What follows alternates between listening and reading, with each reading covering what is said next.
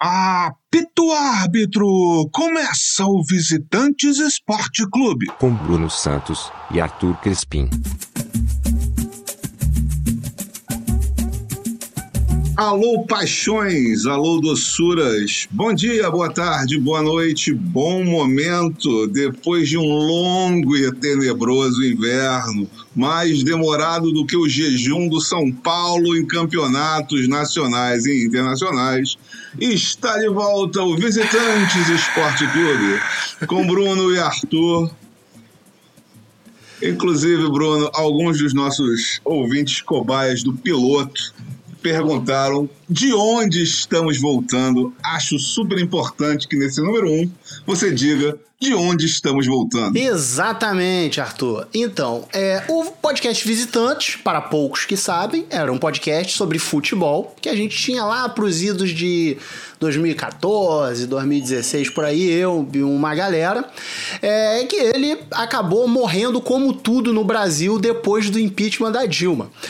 Então, é, a gente passou-se muito tempo conversas com o Arthur, que é um cara que a gente está sempre é, trocando ideia, veio a ideia, por que não ressuscitar o podcast Visitante? É, a gente pode mudar algumas situações, a gente pode é, é, falar sobre todos os esportes.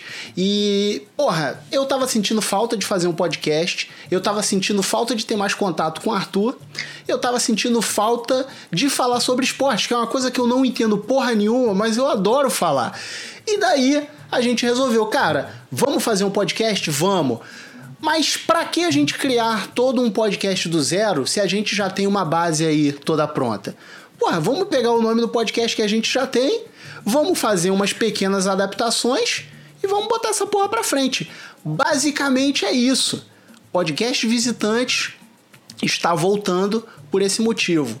É, acabou que a gente no piloto né, falou que ah, estamos é, voltando, só que tem gente que nunca ouviu. Então, para você que nunca ouviu, seja bem-vindo o podcast Visitante voltou. Seja bem-vindo. Basicamente é como se Exalta Samba da fase Krigor mudasse para Exalta Samba da fase Tiaguinho. então seja bem-vindo. seja bem-vindo. embora a gente tenha um alto astral e nossa proposta seja falar de esportes com, com forma descontraída, obviamente a gente ia subverter o nosso, a nossa missão e nossos valores logo no episódio número 1. Um. Vamos começar com uma pedrada. A pauta de hoje são os garotos do Ninho. Dez pessoas morreram e três ficaram feridas no incêndio no fim da madrugada no centro de treinamento do Flamengo, na zona oeste do Rio. É isso, hoje o negócio vai ser mais sério. Assim, obviamente, a gente não vai fazer uma marcha fúnebre aqui, mas a gente vai começar nosso primeiro episódio nesse retorno.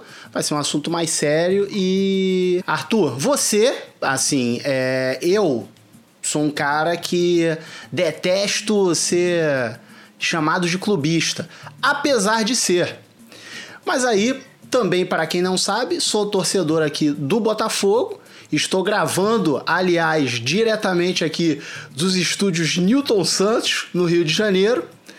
Arthur, torcedor do Flamengo. É, então eu prefiro que o Arthur comece dando uma geral aí sobre o assunto. É, eu acho que todo mundo que está escutando sabe do que se trata, né? O acidente que teve lá no Ninho no Urubu, no, no alojamento dos meninos da base. E aí a gente teve o que teve. Mas, Arthur, eu queria que você desse um panorama geral, falar assim, dar um resumão para depois a gente entrar aí no, no papão mesmo. Com certeza. Bom, eu estou aqui exilado em Londres, né? Então eu gravo ao vivo diretamente do Paul Gascoigne Studios. É, bom, é, faz 23 meses, é, fez 23 meses agora, dia 8 de janeiro, que houve o, o acidente, ou melhor dizendo, o incidente do Ninho do Urubu, porque é, não foi um acidente.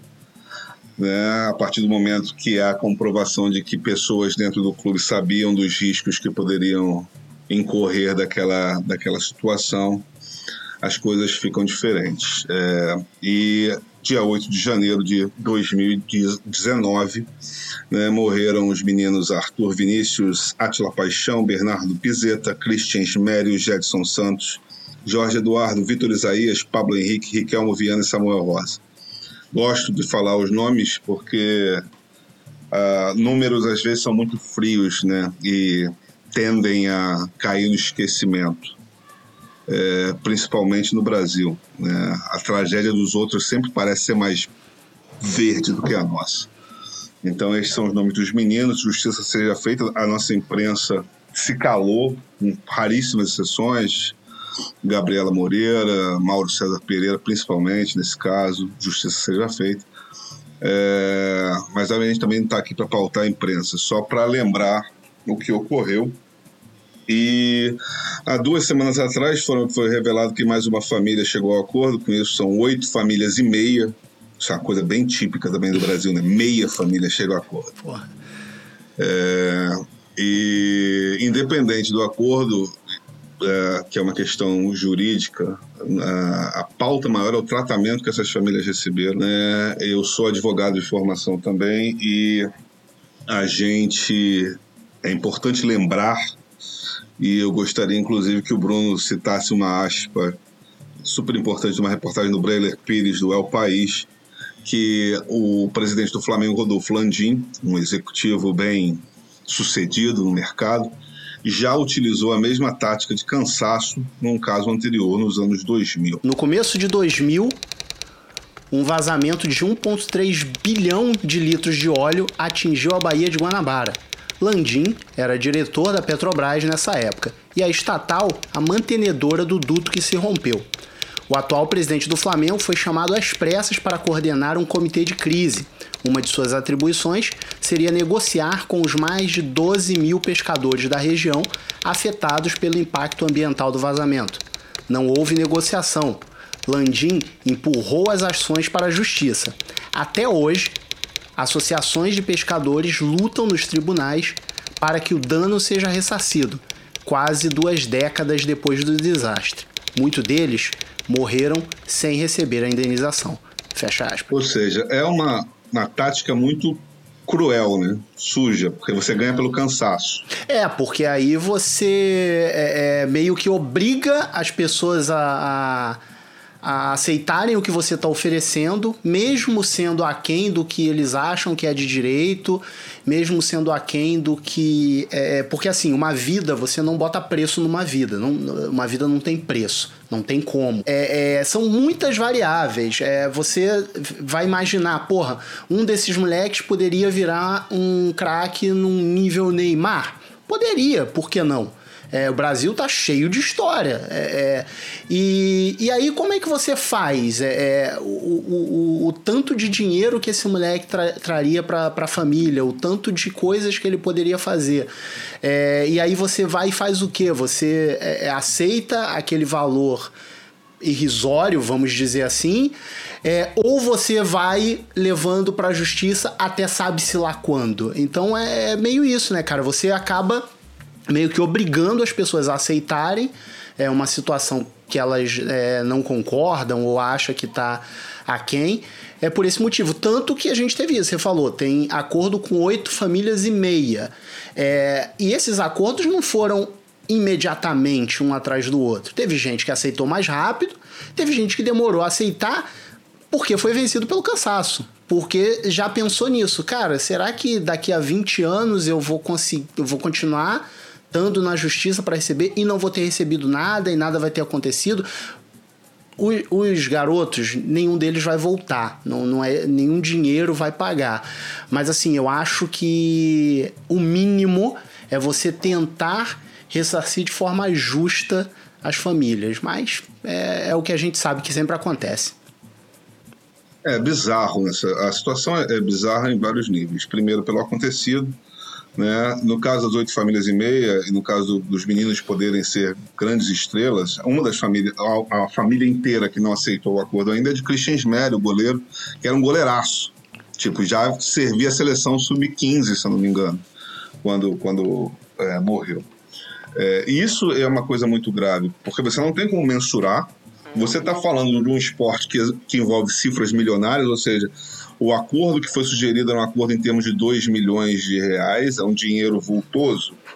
Depende do ponto de vista. Para o Flamengo, 20 milhões de reais farão diferença? Pô, pagou 34 pro Michael, não tá jogando nada. Mas, entendeu? Então, assim, é, 20 milhões de reais faria falta em certo momento, mas seria facilmente recuperado, entendeu? E, e não só isso, também tem uma questão do estresse traumático dessas famílias.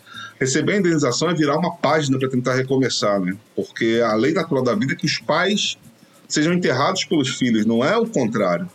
Né? Então, as pessoas que ficam e enterram seus filhos, elas já têm que lidar com um trauma muito brutal.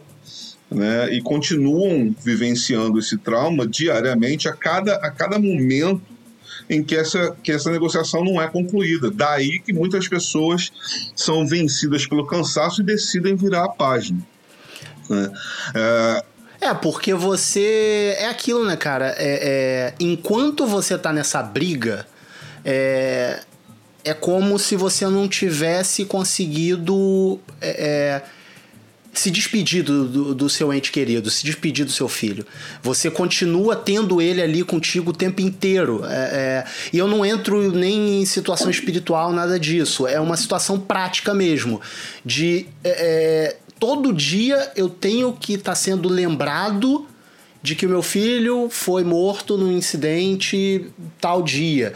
E enquanto eu não resolver isso, isso vai martelar na minha vida o tempo todo. Não que depois que resolver, as pessoas simplesmente esqueçam que tenha filhos e vão viver a vida delas uma maravilha. Não é isso. Mas é, é uma questão de não dá para ficar martelando isso na cabeça o tempo todo. E uma coisa que você falou, Arthur, que eu acho interessante é o lance do, por exemplo, ah, gastou tantos milhões com o Michael, sei lá, gastou 14 com o Vitinho. Isso dando alguns exemplos só. Mas aí a gente tem Gabigol, a gente tem Bruno Henrique, a gente tem o Everton Ribeiro, a gente tem a Rascaeta.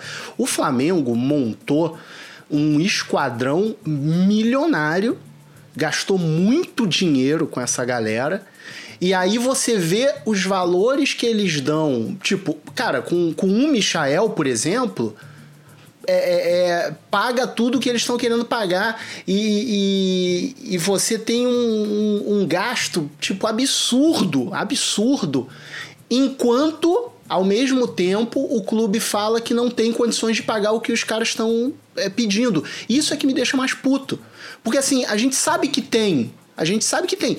O clube só não quer. Ah, alguém vai dizer, pô, Bruno, mas tem que pagar o que todo mundo pede? É assim? Os caras falam que é tanto, o clube tem que abrir a mão e dar? Não, não é dessa forma. É para isso que tem as negociações, é para isso que tem a justiça.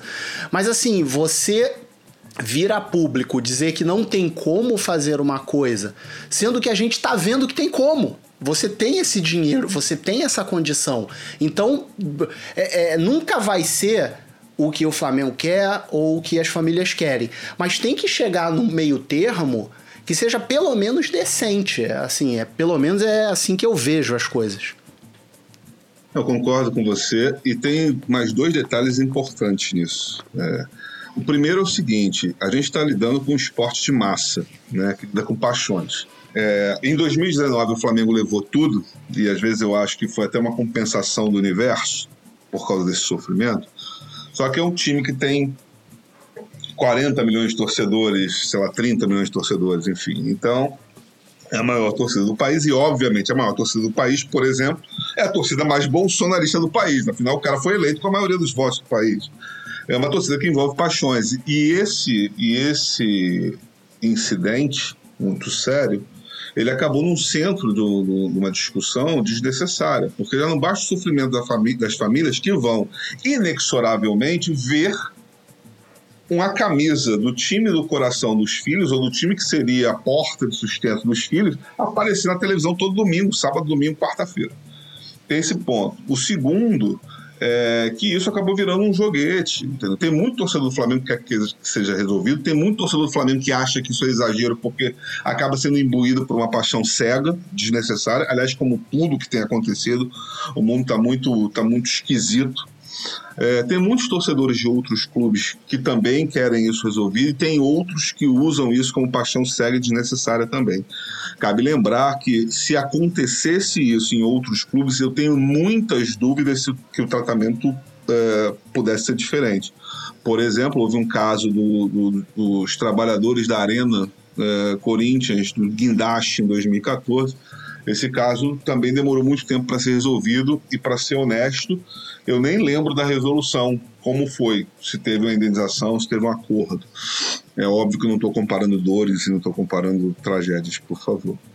Mas é, eu tenho essas dúvidas, porque o que dizem é, nas entrelinhas é que a preocupação de não fazer acordos vultosos é que isso poderia gerar uma jurisprudência é, num caso similar. Pô, pelo amor de Deus, bicho. Se, pô, se virar caso similar, criança morrendo incendiada em clube de futebol, é, fecha o país. Já temos mais 543 motivos para fechar o país.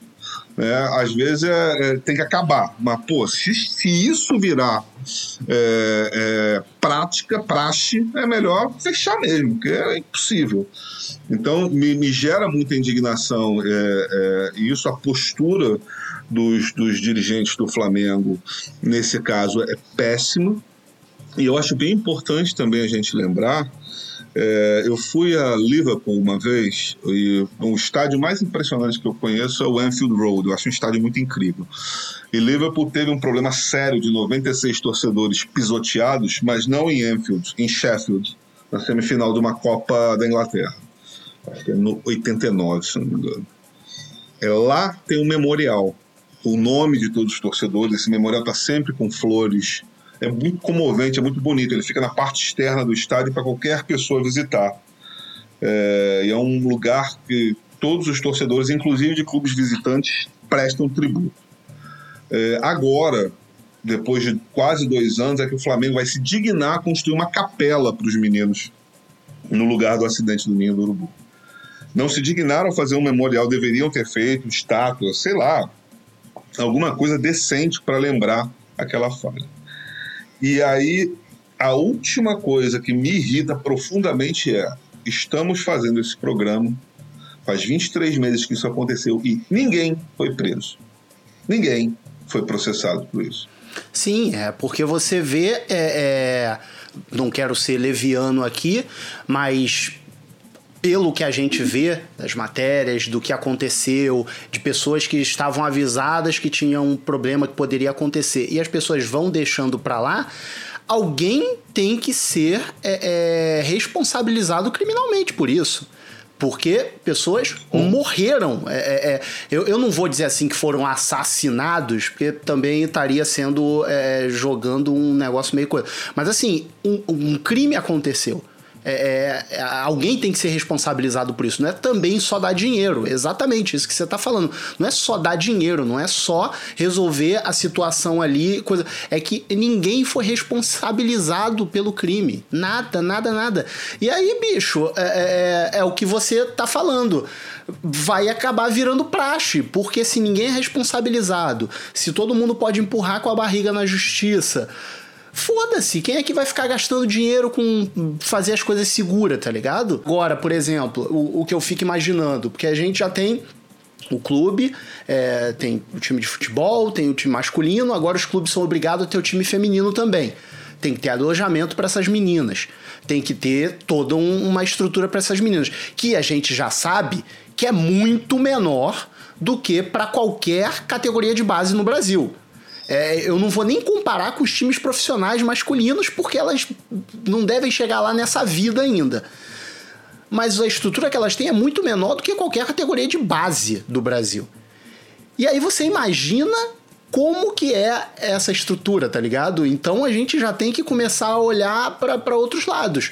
Porque aí um, uma hora acontece também uma coisa com uma menina dessas, tá ligado? Com, com um time desses, feminino, ou com uma outra categoria de base. Porque foda-se, porque ninguém é responsabilizado por nada, cara. E é, é complicado pra caralho. Dia 9 de setembro, Há quatro meses atrás, o Léo Burlai e o Pedro Ivo Almeida publicaram no UOL, abre aspas, trocas de e-mails obtidas pelo UOL Esporte evidenciam que o Flamengo sabia de riscos em função da precariedade das instalações elétricas no Ninho do Urubu, desde 11 de maio de 2018, nove meses antes do incêndio no alojamento do centro de treinamento que matou 10 meninas das categorias de base do clube, após um curto-circuito em um dos aparelhos de ar-condicionado local. Fecha aspas. Ou seja, aquela gestão do Flamengo com Eduardo Bandeira de Mello, de presidente, Fred Luz, de CEO, já sabia que tinha um problema. Não estou dizendo que eles sabiam. Embora seja muito irônico que ambos tenham concorrido à Prefeitura do Rio de Janeiro de 2020. Mas tudo bem, isso diz muito para o Flamengo e do Rio de Janeiro também, mas aí já é outra história para outro podcast, né? Exato. É, passa, passa lá no Reclameria que o Rio de Janeiro deve ser pauta um dia desses lá e vocês, vocês escutam. É, mas é uma coisa muito, muito complicada. Foi uma negligência, foi uma leniência, é, uma imprudência. E o que eu tenho a dizer é, é, é, o que eu realmente espero que isso nunca mais ocorra, que não ocorra para ninguém, é, para nenhuma família. Eu, como torcedor de um clube assim, eu lembro desse dia muito, porque eu tinha acabado de chegar de viagem e tinha ficado com meu filho no Brasil. É, eu tinha acabado de chegar de viagem e me doeu muito, me dói até hoje. É, é algo que me machuca muito enquanto torcedor do Flamengo. É, algo que eu carrego comigo por sempre carregar. Então espero que isso nunca mais ocorra, né, que isso não seja pauta e que ano que vem, quando a gente estiver fazendo visitantes lá, sei lá, para o número 60 e tal, a gente não tem que voltar nesse assunto porque ainda não está resolvido todas as esferas. É o que a gente espera. E, e aí também é um lance que você chegou a passar, né, um pouco, é, que a gente falou, é, em relação ao tratamento que outros torcedores têm feito do, do caso, né? Eu, por exemplo, você é, não, não, não tem estado no Twitter e tal, você saiu, mas eu tô por lá. Então, é uma coisa que eu vejo sempre assim, prefiro não comentar, fico na minha, mas é que qualquer é, é, motivo, qualquer situação, alguém aproveita para trazer o assunto à tona para poder falar, ó, tá vendo o Flamengo aí que vocês tanto falam, que vocês tanto amam, que vocês não sei o que lá, é isso aí que, que faz e tal. Uma das coisas, por exemplo, que a gente tem comentado nos últimos meses, né, foi em relação ao retorno do futebol. É, o Flamengo foi um dos clubes que é, bateu o pé e queria que retornasse futebol no meio de uma porra de uma pandemia que, na minha opinião, do jeito que o Brasil está lidando com isso, não era para ter retornado até hoje. A gente não era para ter futebol, não era para ter esporte nenhum nesse país até hoje. É, mas como também não era para ter ninguém trabalhando, não era para ter ninguém indo para lugar nenhum. Só que o que aconteceu é que a gente não tem governo, a gente não tem uma pessoa responsável pelo país. Então não tem como. Ninguém consegue ficar com o país 10, 11 meses parado teve que se voltar. Nenhum de, país. Nenhum país. Não, teve que se voltar, teve que se voltar é, de alguma forma, porque não tinha mais como segurar. Mas aí a gente sempre lembra do Flamengo. Mas foi só o Flamengo? Eu lembro, por exemplo, que na época o Vasco estava ali de mão dadas com o Flamengo. Foi realizado uma, um arbitral na Ferge em que todos os clubes cariocas, exceto Botafogo e Fluminense, assinaram a porra do papel querendo que voltasse o Campeonato Carioca. Não vou culpar clube pequeno aqui, porque os caras estão com a corda no pescoço a vida toda. Então não dá para chegar pro presidente do clube pequeno e falar: porra, mas você tem que pensar nas vidas, cara, e tal, não sei o que lá. E o cara, bicho, eu não consigo pagar o almoço amanhã dos funcionários do clube. Eu preciso dessa porra funcionando de alguma forma. Então os caras, eles têm uma certa pressão em cima deles, e aí eu até entendo, não concordo, mas até entendo é, é a posição deles nesse caso. Mas aí você pega os dois maiores clubes do, da cidade, em número de torcedores. É, e os caras estão forçando para poder voltar ao futebol, o que, você vai fazer? Aí Botafogo Fluminense, ah não, a gente não vai assinar, a gente não vai fazer isso, mas chega numa hora que os caras, ó, futebol vai começar nesse dia, se virem. Nego tem que ir, nego tem que ir. Só que, pô, voltando lá ao meu ponto inicial, não foi só o Flamengo. Assim como não foi só Flamengo e Vasco. Você pega clubes de São Paulo, tiveram clubes que queriam voltar com essa porra de qualquer forma. Você pega outros clubes durante, pelo país e nego tava nessa E assim é com os clubes, diretoria, torcedores, que nego tá nem aí, que é mais que se foda, vamos voltar com essa porra. É, mas a gente é, é, aproveita pra linchar o maior, né? É, deu merda, a culpa é do Flamengo. Ah, não sei o que lá, porra, mas e os garotos do Ninho? Ah, mas e o futebol que vocês voltaram e tal? Então a gente tem que tomar muito cuidado também com isso de, de querer achar que é, o nosso telhado não é de vidro, tá ligado? Porque uma hora vai dar merda pra gente. A gente ficou. Um último exemplo aqui em relação à pandemia os clubes todos pararam com isso e tal, não sei o que lá. O Botafogo, em um, em um momento, ele demitiu 40 funcionários do clube demitiu 40 funcionários do clube, enquanto mantia contrato, por exemplo, com o Honda, que agora chegou no, no final do ano e pediu para ir embora. O cara não cumpriu nem o contrato inteiro. E aí você fica pagando para esse cara, enquanto o funcionário que ganha um barão e 500 por mês perdeu emprego, tá ligado? Por causa de pandemia. Então não dá pra gente meter essa de que ah, o Flamengo são níveis diferentes, são situações diferentes, mas uma hora ou outra é tudo filha da puta. Tem uma questão também, só pra gente, assim, da minha parte fechar aqui, que é o seguinte: o Flamengo ganhou tudo ano passado, né? Então, e a diretoria não ajuda. Então, assim, ser vilão também não foi tão difícil, né? Porque na diretoria do Flamengo você tem desde o Landim, que pô, foi braço direito do Ike Batista, o Landim conseguiu dar rasteira no Ike Batista, amigo. Se o cara consegue dar rasteira no Ike Batista, pô, a coisa não pode ser. Tem que respeitar. É, o livro da Malu Gaspar, ou Tudo ou Nada, fala muito bem disso. É um livraço, inclusive, eu recomendo. Bom, na diretoria do Flamengo tem até Guardião do Crivella, pô. O cara lá, que é o diretor de relações, estava no grupo do Guardião do Crivella, fica mais fácil bater no Flamengo. É, merecidamente, em muitos casos, né? Não se ajuda, não se ajuda não, também. Não, não, se, não, é, não é que os outros sejam bons, é que o Flamengo tá ruim demais, né? É, mas é aquela coisa. E, e, é isso, bicho. Eu espero honestamente que no próximo programa a gente volte com uma pauta mais leve, mais gostosa. Ter uma promessa aqui para a gente trazer isso para os nossos ouvintes, certo, Brunão? Certíssimo. É, eu acho até que a gente pode dar um spoiler aí do, do, do próximo episódio. Tu não quer, não quer jogar essa aí, não? Não, não quero, não. Eu sou maldoso. eu, eu, falei que podia dar um spoiler, mas eu mesmo não dou, né? Vai, joga pro cara, vai. Fala você aí nessa porra. Ah, então é o seguinte, vamos deixar esse programa mais alto, mais, mais alto astral e, e trazer a hora do VAR aqui. Chama na vinheta! Eu vou chamar o VAR, eu vou chamar o VAR. Bom, e essa é a hora do VAR. Para quem não sabe, a hora do VAR é aquele momento, né, que a gente traz os ouvintes para dentro do visitante para falar, para comentar, para contar histórias, causos, fazer perguntas. Se você quiser, inclusive, fazer uma pergunta aí no próximo episódio, você pode mandar perguntas pra gente. Por onde?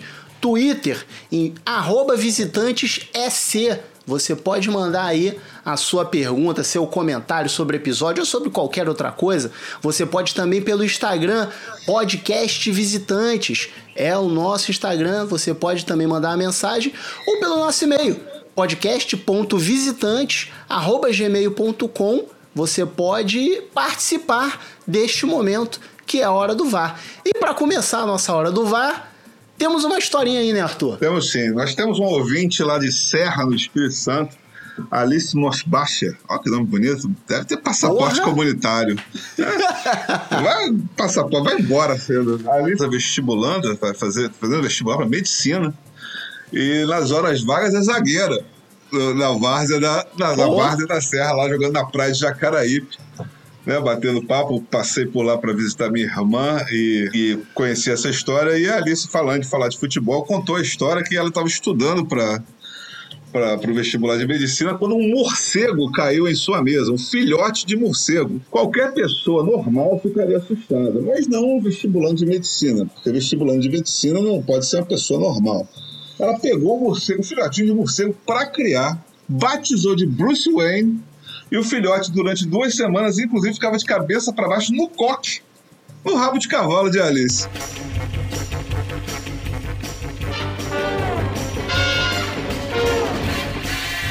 Caralho. Infeliz... Bruce Wayne, eu adorei o nome. Infelizmente, Bruce Wayne passou dessa para melhor porque sentiu falta da mãe. Criar um morcego não deve ser fácil em condições naturais de temperatura e pressão, mas fica aqui o nosso salve para Bruce Wayne, que nos deixou.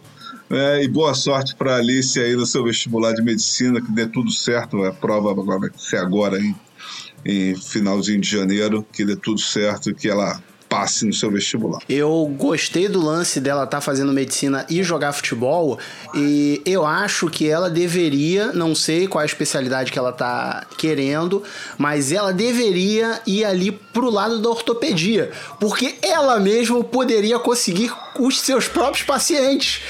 Durante as peladas ali de fim de semana, ela quebra a canela dos outros e na semana ela já faz o atendimento para poder já começar ali, porque é difícil pra caralho começar na medicina. Você abrir um consultório é difícil pra cacete.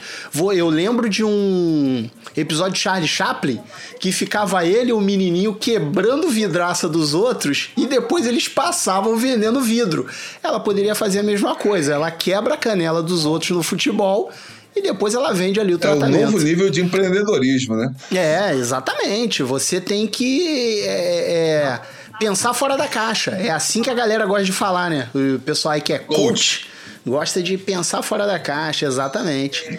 Bom, temos aqui também o Marconte, que mandou pelo Twitter, é, pedindo o seguinte pra gente: por favor, esculache time que quer sair com bola tocando da própria área, mas os jogadores são todos ruins e sempre entregam mais três ou quatro bolas por jogo. Aí eu passo essa bola para você, Arthur, dentro da pequena área. Cara, eu comparo essa situação com aquele filme de terror, assim.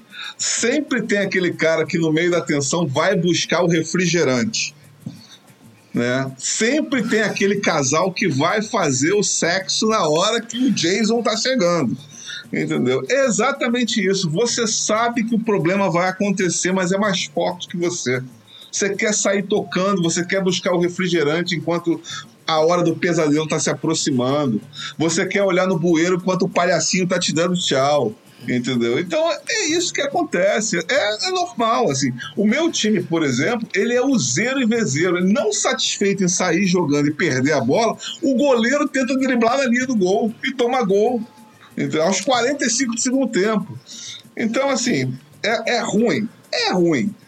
Vai acontecer? Vai acontecer. Então, se conforma, reza para não ser o seu time e, e relaxa. Porque a vida é assim triste. É, eu acho que tem muito relação com é, é cabeça durice. É, essa expressão provavelmente ela não existe, eu acabei de cunhá-la, mas é técnico de futebol, é, normalmente, eu não vou dizer principalmente no Brasil, porque eu acompanho pouco futebol de fora, devo confessar. Mas no Brasil a galera é muito cabeça dura. Eu tiro o Botafogo como exemplo. É, temos agora com o Barroca e o Barroca ele tem o lance de posse de bola. Ele quer ter posse de bola, o time tem que ter posse de bola. Ah, enquanto a gente tá com a bola, o adversário não tá com a bola e tal, não sei o que lá. Mas se você tem jogadores que os caras não conseguem trocar 4, 5 passes sem errar um, não adianta você ter posse de bola. Os caras vão entregar essa porra dessa bola pro, pro, pro adversário. E isso vai muito com o, os treinadores que gostam de sair jogando.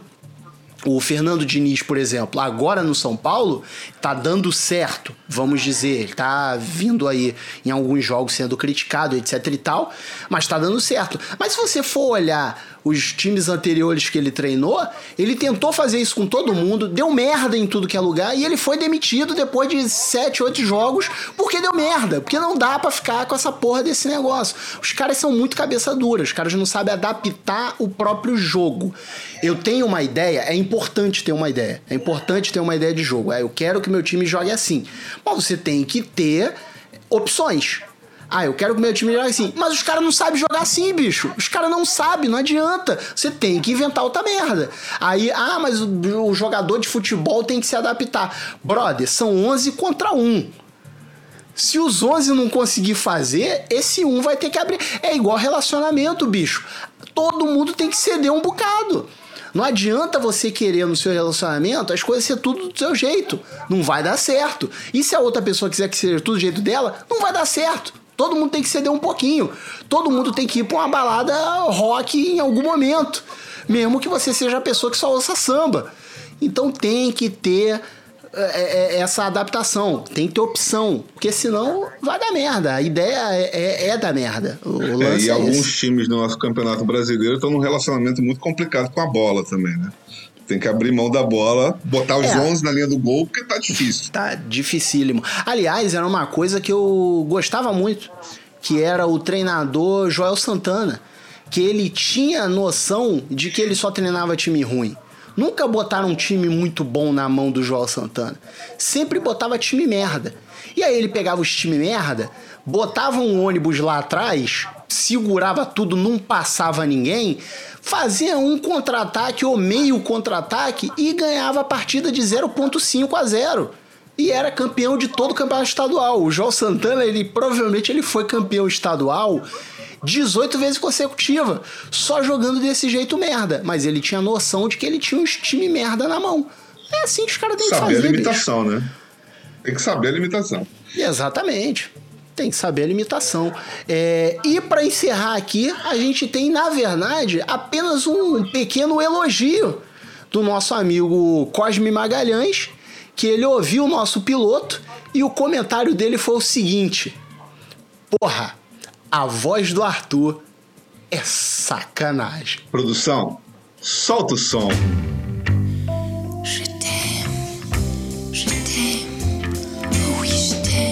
Cosme, meu garoto, meu querido, obrigado pelo carinho. Obrigado a você, ouvinte, por nos escutar agora. Tenha um ótimo dia e nos vemos semana que vem. E Zé Finir.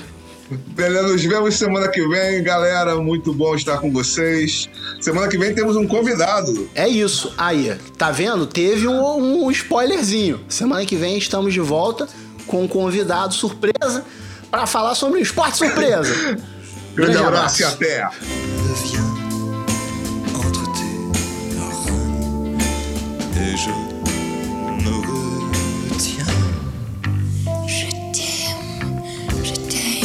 Esse podcast é uma realização da BSC Produções.